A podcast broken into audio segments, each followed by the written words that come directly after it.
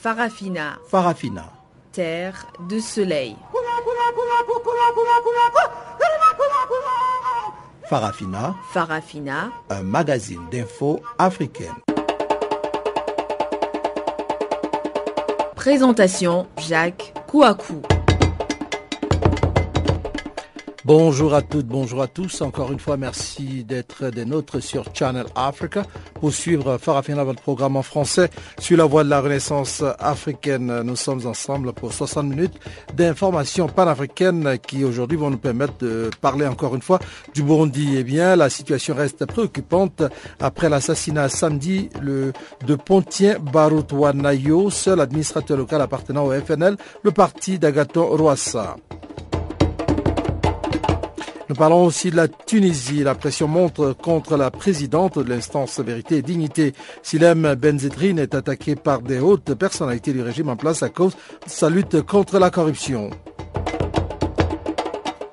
Et puis au Gabon, les assises nationales de la société civile se sont ouvertes donc ce lundi à Libreville. Selon les organisateurs, cette première édition vise à formuler un nouveau Gabon sans dictature. Voici donc quelques grandes lignes qui vont marquer la partie magazine de notre programme de ce jour. Mais avant d'y arriver, voici tout de suite le bulletin présenté par Guillaume Cabissoso.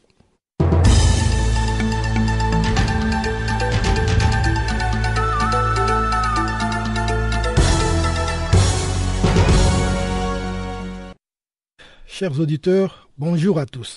Au Burundi, le quartier de Chibitoke à Bujumbura a été l'objet d'une perquisition pendant plusieurs heures dimanche matin. Une opération militaire qui a permis la saisie de quelques armes alors que 23 personnes ont été arrêtées. Selon Pierre Nkouruki, le porte-parole de la police burundaise, l'armée a été prise à partie samedi soir dans ces quartiers par des jeunes qui ont tiré sur les soldats avant de prendre la fuite. C'est suite à ces attaques que la police a été instruite de mener une perquisition durant laquelle deux Kalachnikov ont été retrouvés à l'intérieur de l'enclos fermé d'une maison dont les propriétaires ont été appréhendés. Cette opération intervient dans un contexte tendu au Burundi où les assassinats politiques se multiplient, faisant craindre une escalade ethnique et une propagation régionale de la crise. Samedi, des hommes armés ont tué Poncien Burutuanayo, seul administrateur local appartenant au FNL, le parti d'Agaton Rwassa. C'est le troisième assassinat ciblé en trois semaines au Burundi, après ceux du général Adolphe Nshimirimana, un pilier du régime, et du colonel Jean Bikomagu, ancien chef d'état-major de l'armée burundaise. Deux policiers égyptiens ont été tués et 24 autres blessés lundi lors de l'explosion d'une bombe dans un véhicule à bord duquel les victimes se rendaient à leur lieu de travail dans la ville de Rachid située au nord du pays. La bombe a été commandée à distance dans le bus qui s'est trouvé à environ 260 km au nord du Caire, ont précisé des sources sécuritaires. Ces assassinats interviennent quatre jours seulement après que 29 personnes, dont six policiers, avaient été blessés jeudi dans une explosion près d'un bâtiment appartenant à la police égyptienne dans la localité de Kaima au nord du Caire. Une opération qui a été revendiquée par le groupe État islamique Daesh. Depuis la destitution de l'ex-président égyptien Mohamed Morsi en juillet 2013, les groupes djihadistes ont intensifié leurs attaques en Égypte, surtout contre les forces de sécurité au Sinaï, où des centaines de membres de l'armée et de la police ont péri. La plupart de ces attaques sont menées par Daesh, qui dit agir en représailles à la répression sanglante des pro-Morsi, qui a fait plus de 1400 morts. Libreville, capitale du Gabon, abrite à partir de ce lundi la 14e édition du Forum international de l'AGOA. Axé sur les thèmes AGOA à 15 ans, trouver un chemin vers un partenariat durable pour l'investissement, ce forum s'est ouvert en présence du chef de l'État gabonais Ali Bongo Dimba et de l'ambassadeur des États-Unis au Gabon, Cynthia Akwet. Près de 2000 personnes prennent part à ce forum qui permet aux pays de l'Afrique subsaharienne d'exporter plus de 5000 produits aux États-Unis sans frais de douane. Washington a dépêché à Libreville plus de 300 agents pour assurer la sécurité des travaux auxquels prennent part 40 délégués. Au cours de cette journée inaugurale, il a été prévu des rencontres à huis clos, des expositions de produits candidats à l'exportation vers les États-Unis. Au terme de cette rencontre regroupant 39 pays qui s'achève jeudi prochain, le Gabon souhaite allonger sa liste des produits à vendre sur le marché américain, notamment les bois, les produits artisanaux et sa bière locale. Depuis la mise en place commerciale de African Grow and Opportunity AGOA en sigle, les pays africains éprouvent toujours d'énormes difficultés pour en tirer profit. Au Tchad, le Premier ministre Kalzeb Paimi Debet a procédé à un remaniement ministériel dimanche. Un remaniement marqué surtout par la disparition du département de l'Intérieur et de la Sécurité publique, lequel est désormais organisé en deux ministères, un chargé de l'administration du territoire et un autre de la Sécurité publique et de l'immigration. On note les retours de l'ancien ministre de l'Intérieur devenu conseiller à la présidence, Ahmad Mahamad Bachir, qui prend la tête de la sécurité publique. Un poste dont la création répond à la volonté du gouvernement de faire face à la menace d'attentat de la secte islamiste Boko Haram. Au total, 11 personnalités font leur entrée au gouvernement, tandis que huit autres ont été simplement remerciés. Parmi ces derniers figurent notamment les ministres des Finances, Bedourma Kordje, candidat malheureux à la présidence de la Banque africaine de développement en mai dernier. Les titulaires des principaux portefeuilles conservent leur poste, notamment les ministres des Affaires étrangères Moussa Faki Mahamat et les ministres délégués à la présidence de la République chargés de la défense nationale Benondo Tatola. Le Conseil constitutionnel du Burkina Faso a enregistré pour la première fois cinq candidats indépendants parmi les 22 prétendants au scrutin présidentiel du 11 octobre prochain. Les deux candidates indépendantes sont l'expert comptable Françoise Toé du mouvement de libération nationale MLN et l'enseignante Korotima Joséphine. Les trois autres candidats indépendants sont les politiciens Justin Ki, l'entrepreneur et homme d'affaires Boukari Ouedraogo et l'avocat Isaka Zampaligri. C'est la première fois que les candidatures indépendantes sont admises à une élection présidentielle au Burkina Faso. Avant l'élection de 2015, seuls les candidats investis par un parti politique pouvaient déposer leur dossier pour prétendre à la magistrature suprême du pays. Les dossiers des candidatures à la future présidentielle ont été reçus au Conseil constitutionnel du 10 au 21 août passé. Le Conseil constitutionnel va statuer sur les différents dossiers afin de publier la liste définitive des candidatures retenues. La présidentielle burkinabé sera couplée aux législatives et devrait mettre fin à une année de transition après la chute de l'ex-président Blaise Compaoré qui a passé 27 années au pouvoir.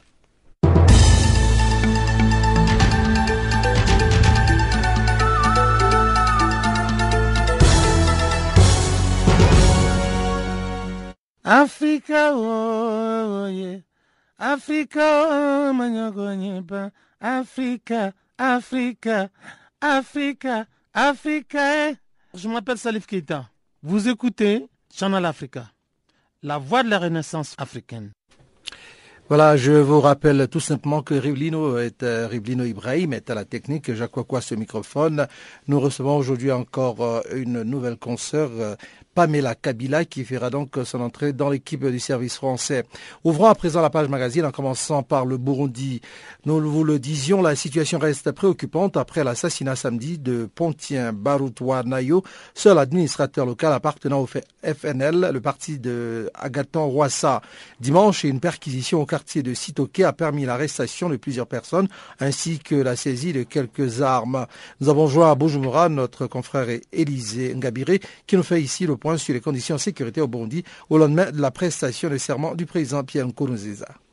Bon, par rapport à l'assassinat de, de Pontien c'est un ancien administrateur euh, de la commune euh, une des communes qui surplombe euh, la capitale Bujumbura. C'est dans Bujumbura dit C'est une province, c'est l'une des provinces de Bujumbura. Il a été euh, assassiné aux environs de, de, 22 heures de, de samedi euh, dernier, chef lieu de la commune euh, euh D'après les gens sur place, ces bourreaux étaient des gens armés, mais qui sont encore non identifiés. Il était avec trois, avec trois, un chauffeur et un infirmier au centre de santé de la, de la, de la place, ainsi qu'un enseignant, un enseignant à l'école euh, au lycée communal de l'Échouvi. Ces trois-là n'ont pas trouvé euh, la mort, ils, sont, ils, sont, euh, ils ont été grièvement blessés, ils se trouvent à l'hôpital pour des soins intensifs. En tant que journaliste et observateur euh, de la situation politique euh, au Burundi, est-ce que vous pensez que euh, cet assassinat serait un assassinat ciblé? Surtout que celui qui a été tué fait partie du parti de Rassa qui a quitté l'opposition pour se rallier au pouvoir. D'après le porte-parole d'Agaton Rassa et même pour lui, il s'agit de la poursuite du plan euh, depuis les années 2010 et après visé des, des fidèles à Gatongwassa. Et il, il, dresse un bilan de plus de centaines de millions, de centaines de milliers de gens assassinés étant euh, fidèles, étant fidèles à Gatongwassa.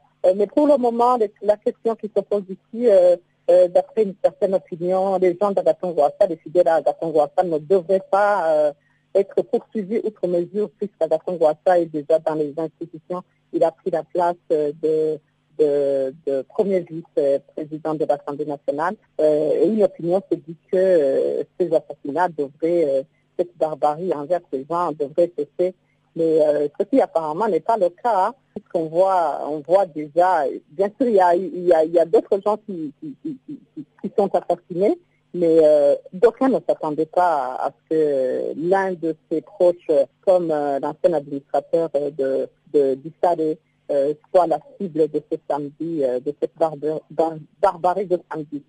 selon vous, maintenant, qu'est-ce qui expliquerait tous ces assassinats? Moi, comme journaliste, je vois que c'est euh, lié toujours euh, à la troisième candidature de, du président de la République, euh, puisque avant que son parti ne, ne, le désigne comme candidat, on n'avait on pas encore assisté à, ces, à, cette violence-là qui prend une recrudescence qui est tout à fait inquiétante. Euh, voilà, en tant que journaliste, et si j'essaie de dresser euh, quand même euh, le bilan euh, depuis la déclaration du parti présidentiel de, la candidature de Pierre Mouroundiga jusqu'à aujourd'hui, comment les choses, comment la situation sécuritaire évolue. Moi, je me dis que ce sont déjà des gens qui se sont inscrits en faux contre cette candidature, des gens qui ont manifesté leur mécontentement, leur refus face à cette décision, qui sont euh, la cible euh, aujourd'hui euh, des, des, des, assassinats de violence.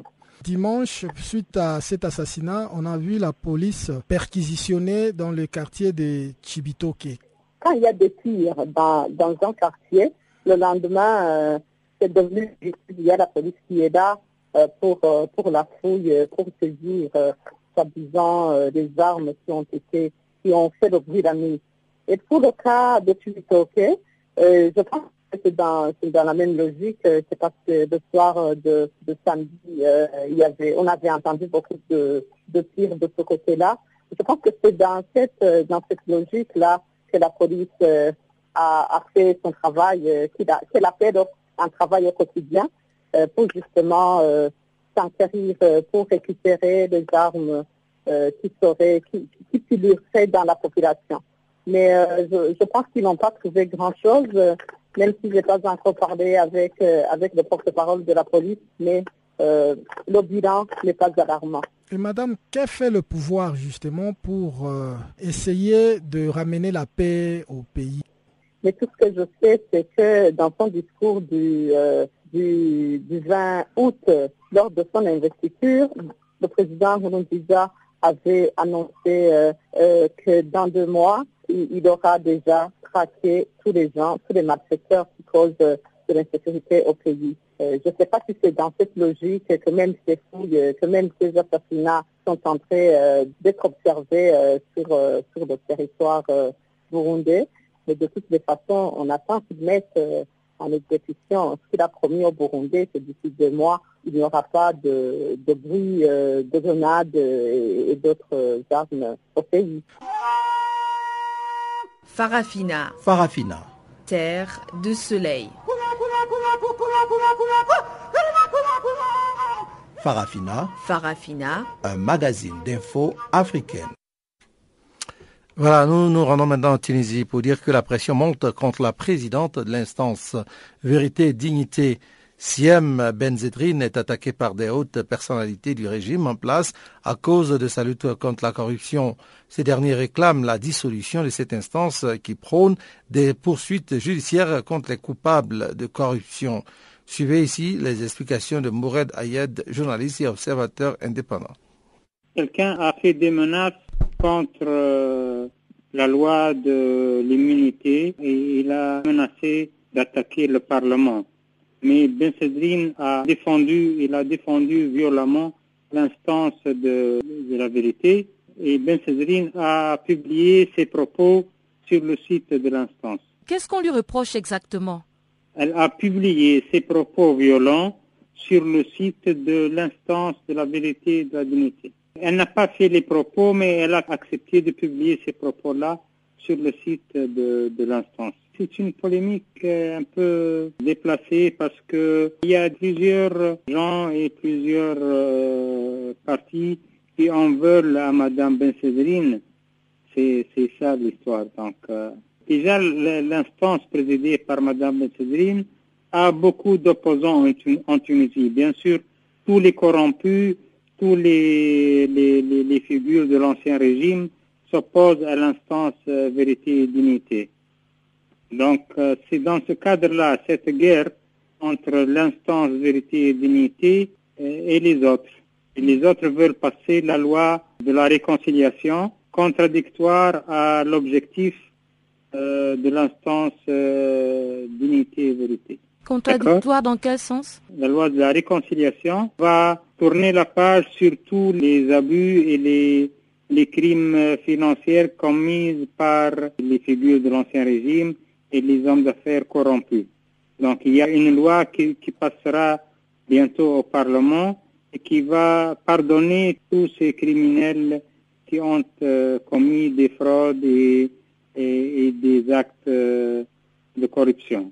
Alors que euh, l'IVD, l'instance vérité et dignité, veut que ces gens-là rendent des comptes au pays et au peuple. C'est ça la, la stratégie du gouvernement actuel et la loi euh, se- sera passée au Parlement à partir de, de la semaine prochaine. La population a-t-elle parlé de cela? Il y a une grande opposition en Tunisie à cette loi dite de réconciliation.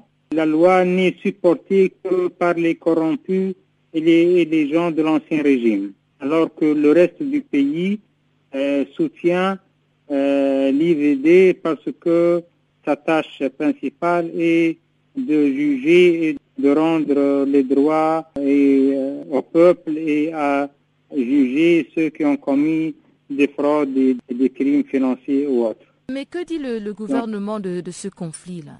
Le gouvernement et le chef de l'État font tout ce qu'ils peuvent pour dénigrer Madame Bessédrine et, et vider euh, l'instance euh, euh, vérité et dignité de son contenu et de sa mission. Donc, ce n'est mhm. pas la première tentative d'intimider Madame Bessédrine.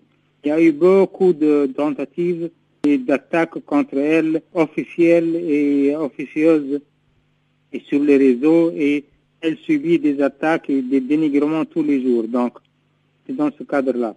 Quelles sont selon vous les chances de survie de cette instance vérité et dignité? Le Parlement, elle est plus fort que ça. Elle est, elle est mise en place par le Parlement. Elle est une instance constitutionnelle. Mais je pense que la Tunisie va connaître beaucoup de, de, tensions et beaucoup de mouvements euh, qui peuvent être violents euh, contre la loi de la réconciliation et pour défendre l'IVD. Y a-t-il eu des appels à manifester, à soutenir l'instance en question? Je pense que la rue va bouger. Il y a beaucoup d'appels à, bouger pour soutenir l'IVD et pour s'opposer à la loi de la réconciliation. On s'apprête à beaucoup de, de grèves et de manifestations et de sit-ins contre la loi de la réconciliation. Et ça risque de, de dégénérer, je pense. Cette loi a déjà créé beaucoup de tensions et beaucoup, une grande polémique dans le pays. Il y a une grande tension entre les instituteurs et le ministère de l'Éducation.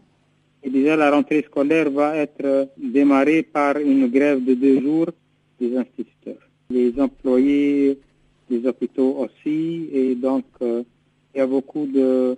Et vu, vu la, la, situation générale, la, crise économique très forte et la situation en Libye, euh, la situation sur les frontières algériennes et euh, l'absence des touristes. Donc, euh, le 2016 risque d'être difficile.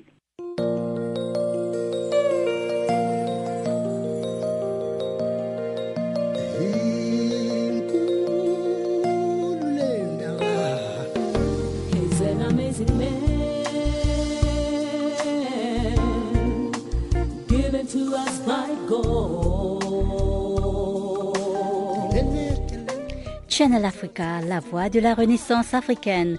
Écrivez-nous sur notre page Facebook Channel Africa. Faites-nous des tweets arrobase French Farafina ou bien arrobase Channel Africa 1.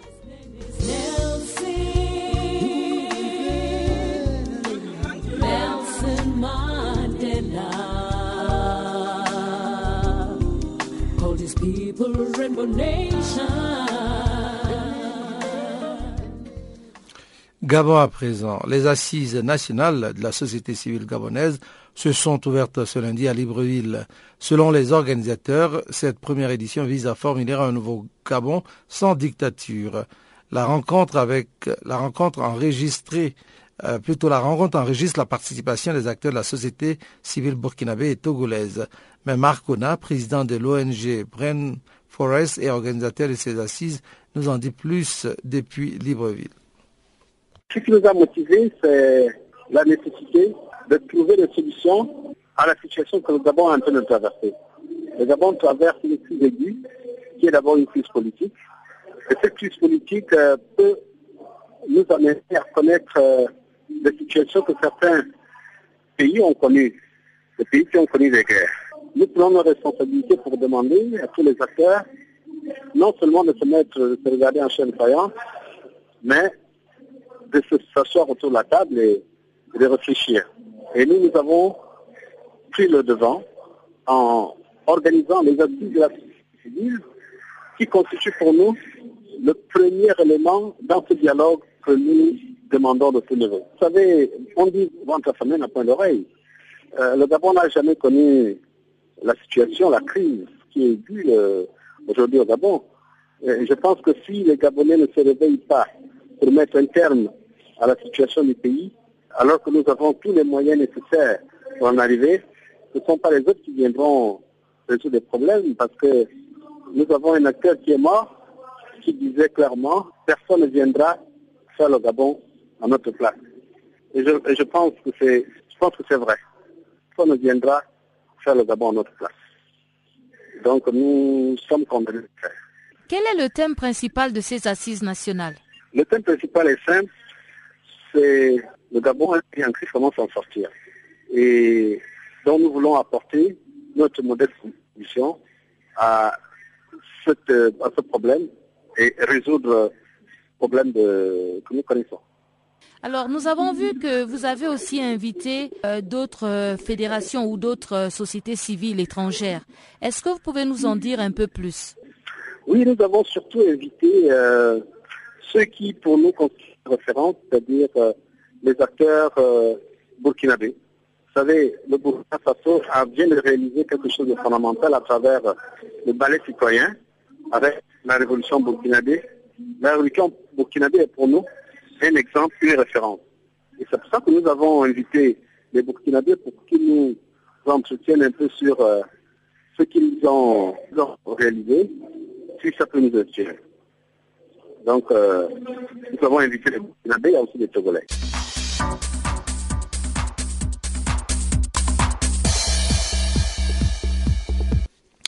Restons toujours au Gabon. Libreville, la capitale gabonaise, a abrité ce lundi une de la quatrième édition de l'AGOA, l'African Growth and Opportunity Act, conjointement organisée avec les États-Unis. Cette quatorzième édition de l'AGOA s'est ouverte avec pré-forum des ministres et experts du commerce.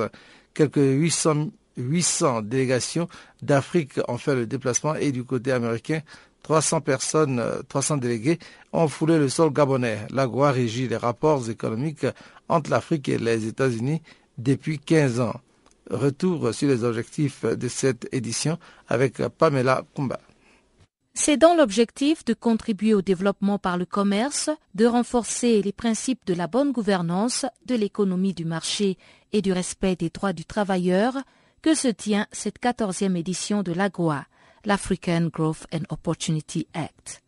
Le thème général de cette édition s'intitule AGOA en 15, pérennisation du partenariat durable entre les États-Unis et l'Afrique en matière d'investissement et de commerce. Le Forum 2015 va célébrer la récente relance de la coopération économique Afrique-Amérique. le rôle important des femmes, la société civile et le secteur privé dans la promotion du commerce, ainsi que l'expansion de la croissance économique inclusive et durable.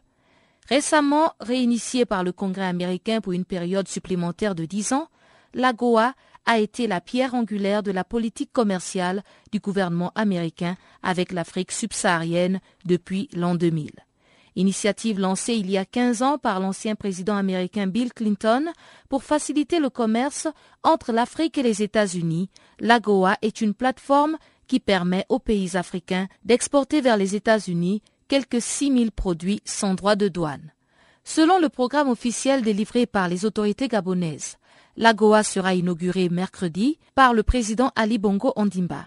Le Gabon, qui co-organise l'événement avec les États-Unis, a mobilisé plus de 200 artisans gabonais et africains qui exposeront leurs œuvres poterie, peinture, bijoux, cosmétiques tout au long de la semaine au sein du village culturel qui abrite cette quatorzième édition de l'AGOA. Les discussions seront dominées par la capitalisation des 15 années de partenariat AGOA et le renforcement de la coopération entre les États-Unis et l'Afrique subsaharienne en matière de commerce et d'investissement. Il s'agira aussi pour les conférenciers de susciter une plus grande réciprocité entre ces deux acteurs et favoriser la diversification économique et l'implication de l'Afrique dans le système commercial international. Le partenariat Afrique-Amérique profite largement aux pays anglophones. L'Afrique francophone est faiblement représentée, mais le Gabon, pays hôte, entend allonger sa liste de produits à vendre sur le marché américain à l'issue de ce forum. Pour l'heure, Libreville exporte vers les États-Unis essentiellement le pétrole et ses dérivés. Il compte envoyer au pays de l'oncle Sam son bois et ses dérivés, ses produits artisanaux comme la célèbre pierre de Mbigou ou la régabe, la bière locale très appréciée.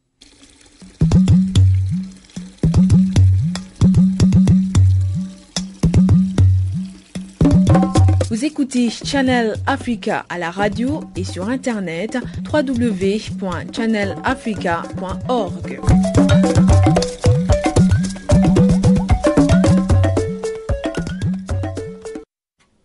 Faisons à présent une pause musicale et c'est avec Papa Weba dans Show Me the Way. Take me by the hand, show me the way I can go. Take me by the hand, show me the way.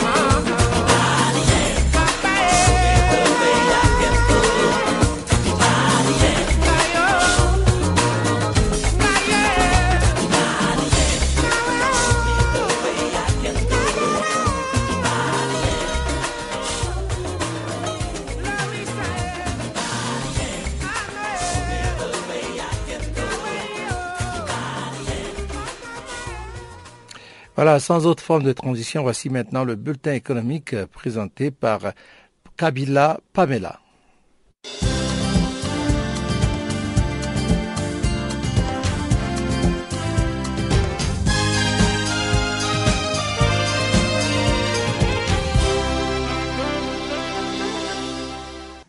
Le Nigeria bénéficiera d'un fonds de 14 milliards de dollars injectés par les sociétés chinoises et américaines. Cette initiative s'inscrit dans le cadre de la deuxième phase du projet national d'intégré d'énergie.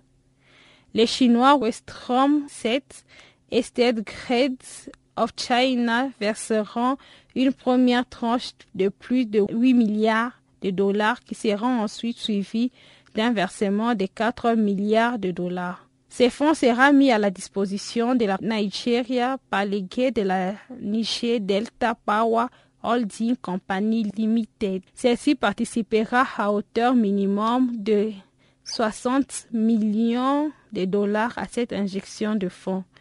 Quant à la société américaine Africa Group, elle investira plus de 2 milliards de dollars dans le projet énergétique nigérien en utilisant comme point d'appui Niger Delta Power. La seconde phase du NIPP permettra la mise en place de grands barrages hydroélectriques comme ceux de Madila et de Guahara de des 3050 MW centrales hydroélectriques ainsi qu'infrastructures de transmission et de distribution.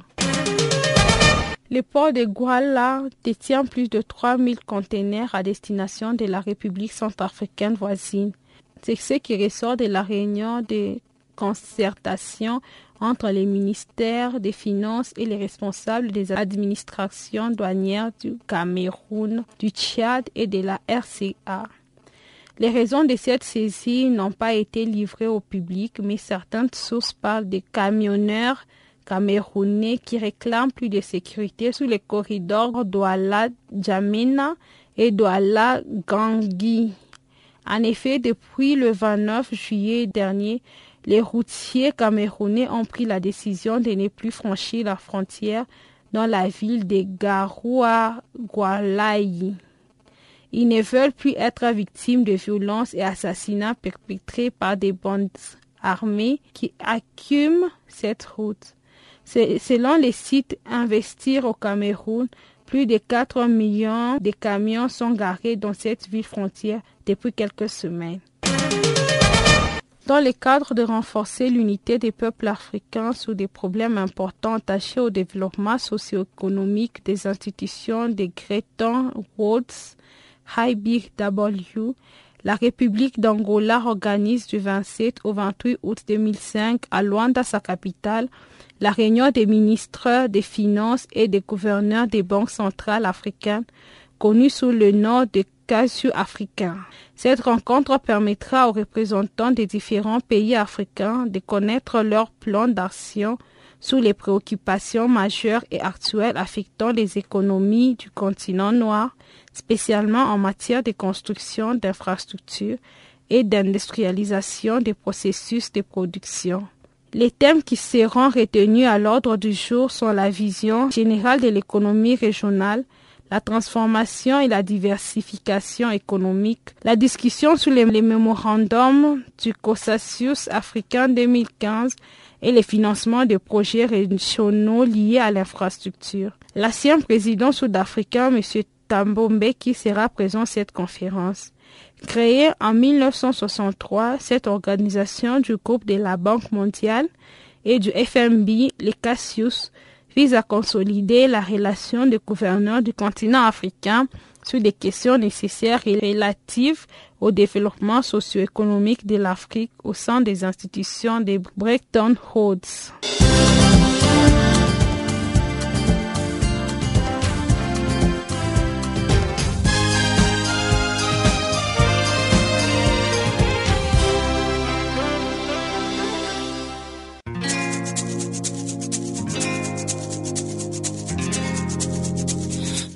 Vous écoutez Farafina, un programme en français sur Canal Afrique émettant de Johannesburg. Pour vos réactions à nos émissions, écrivez-nous soit à l'adresse électronique suivante farafina.channelafrica en un seul ou envoyez-nous un SMS au numéro qui suit 00 27 833 81 56 59.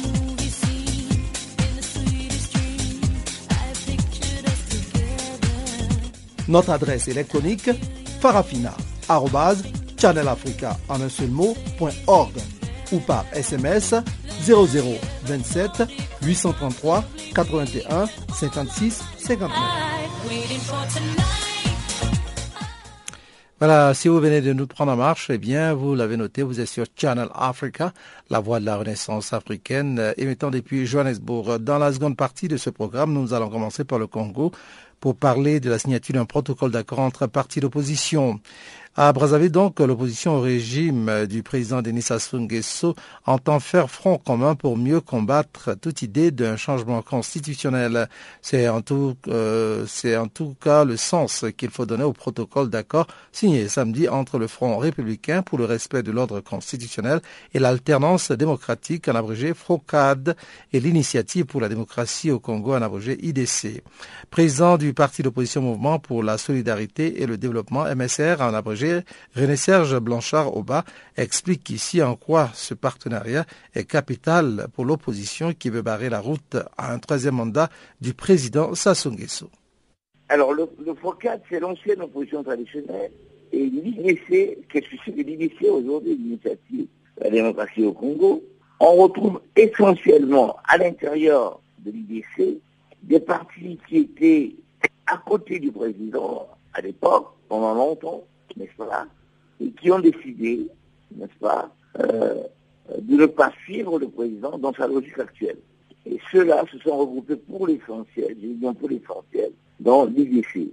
Et en ce qui a été formidable il y a deux jours, c'est que l'OFOCAD et l'IDC, qui constituent le pont du non aujourd'hui au Congo, est signé un protocole d'accord pour pouvoir harmoniser, n'est-ce pas, les points de vue de l'opposition. Voilà ce que je peux vous dire pour l'instant.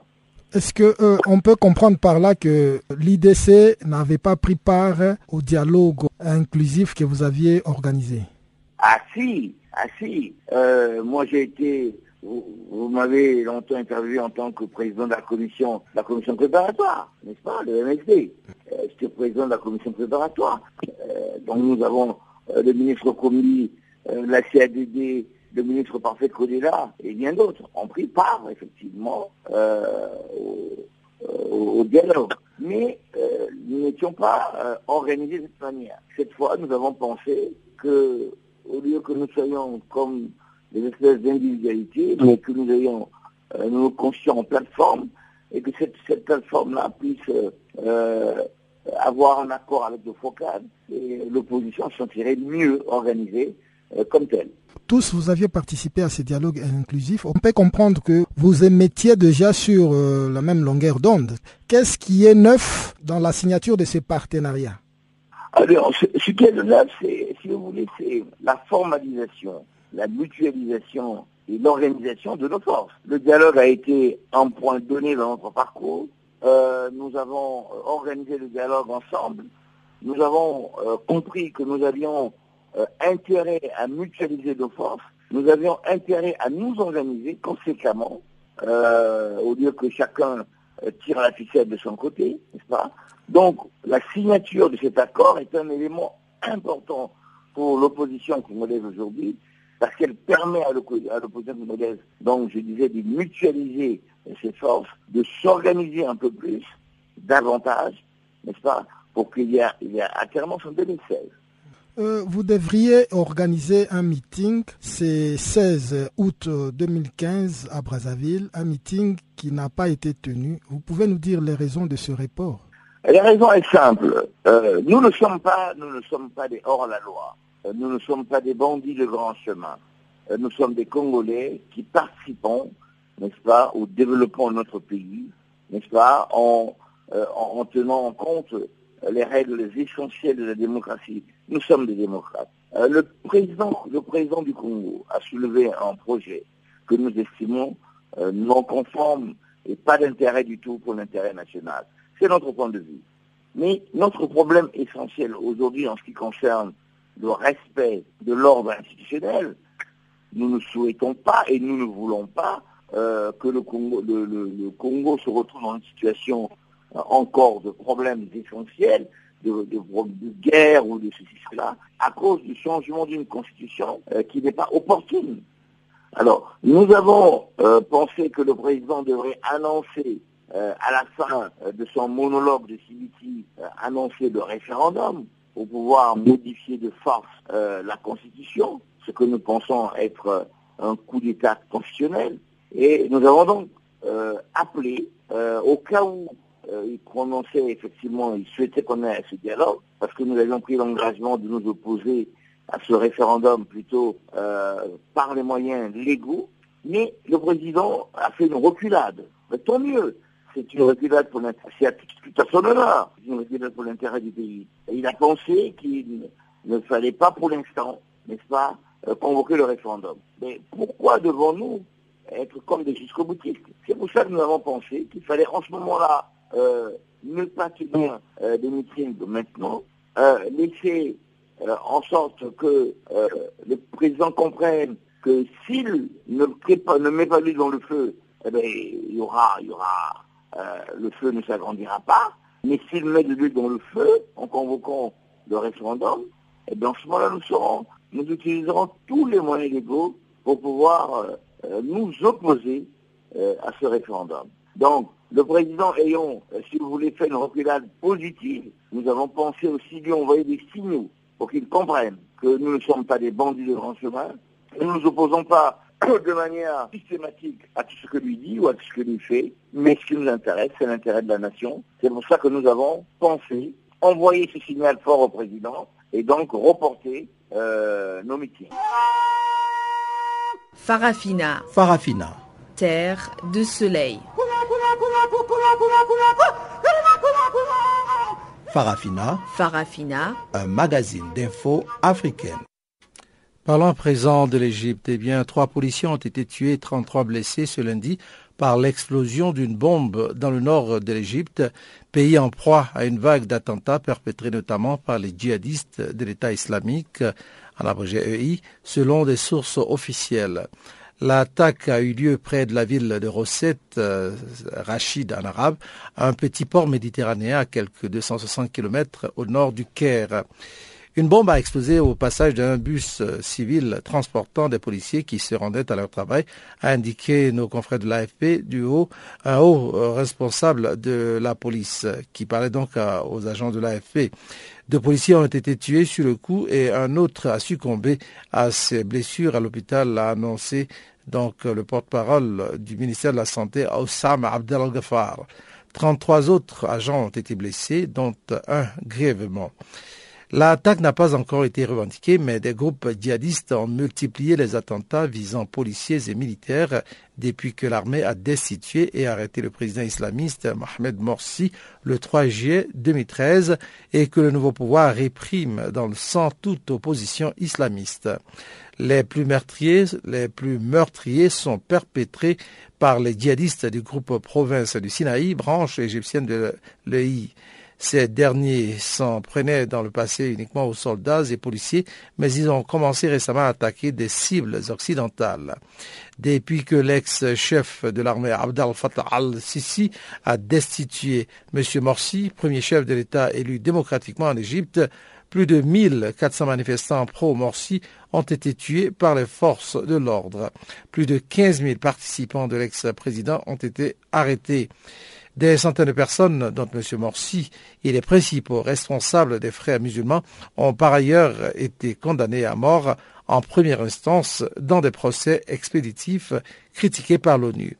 Jeudi, 29 personnes ont été blessées dans un attentat à la voiture piégée qui a partiellement détruit un bâtiment de la police au Caire, immédiatement revendiqué par l'État islamique en Égypte. Ce groupe avait déjà fait exploser une voiture piégée le 11 juillet devant le consulat général d'Italie au Caire, tuant un passant. Le groupe a également affirmé le 13 août avoir décapité un jeune croate travaillant pour une compagnie française.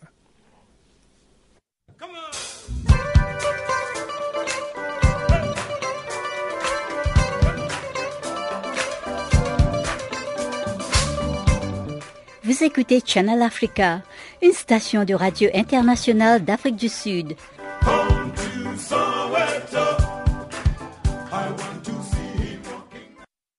Voilà, nous allons maintenant passer au bulletin des sports, euh, une fois présenté encore euh, par Pamela Kabila.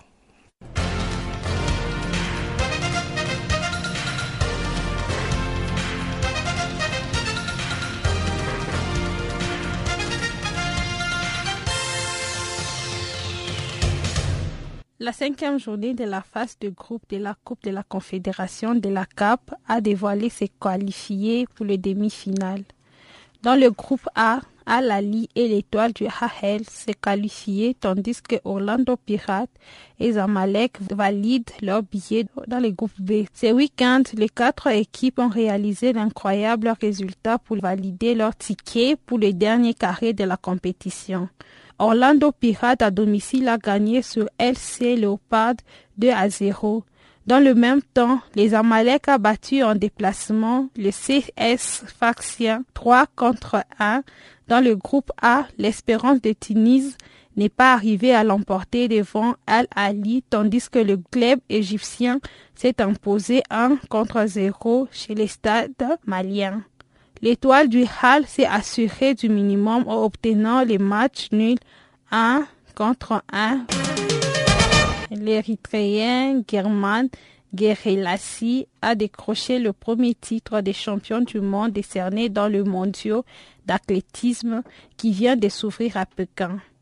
Sur le podium, il est avec l'Égyptien Yemane Sengai et l'Ougandais Salomon Mundai, pendant que les principaux favoris ont échoué dans la chaleur.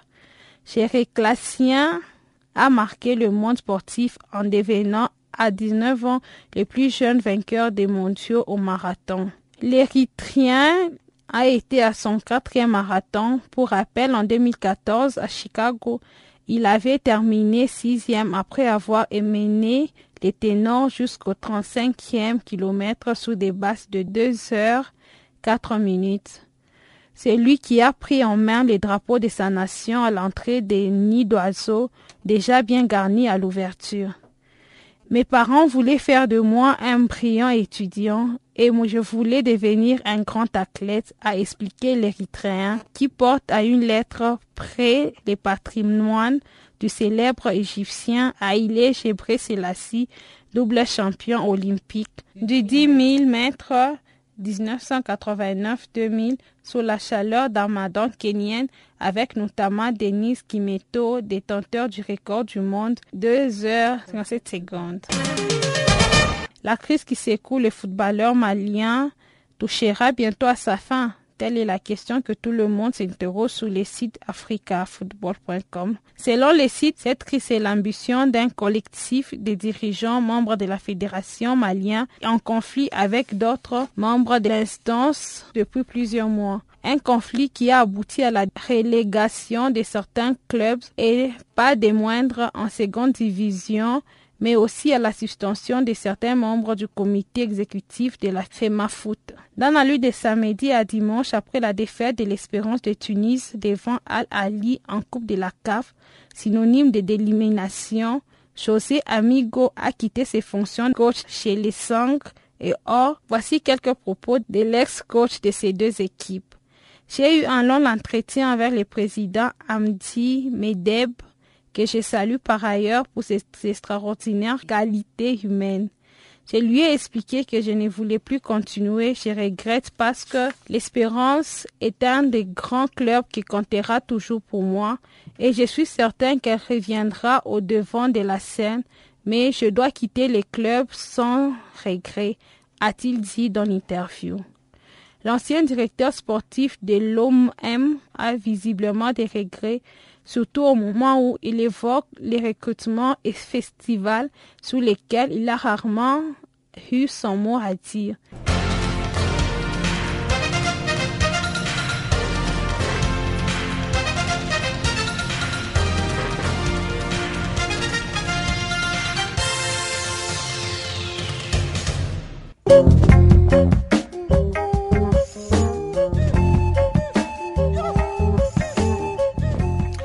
Voici qui met un terme à Farafina pour ce jour. Farafina qui a été mise en onde par Iblino Ibrahim. Eh bien, Pamela Kumba, Pamela Kabila et Guillaume Kavisoso étaient des nôtres pour euh, cette émission. Jacques Aqua, ce microphone, nous vous disons merci pour être resté avec nous jusqu'à 7 heures. Eh bien, on se retrouve demain à la même heure sur la même fréquence. Portez-vous bien d'ici là. Au revoir.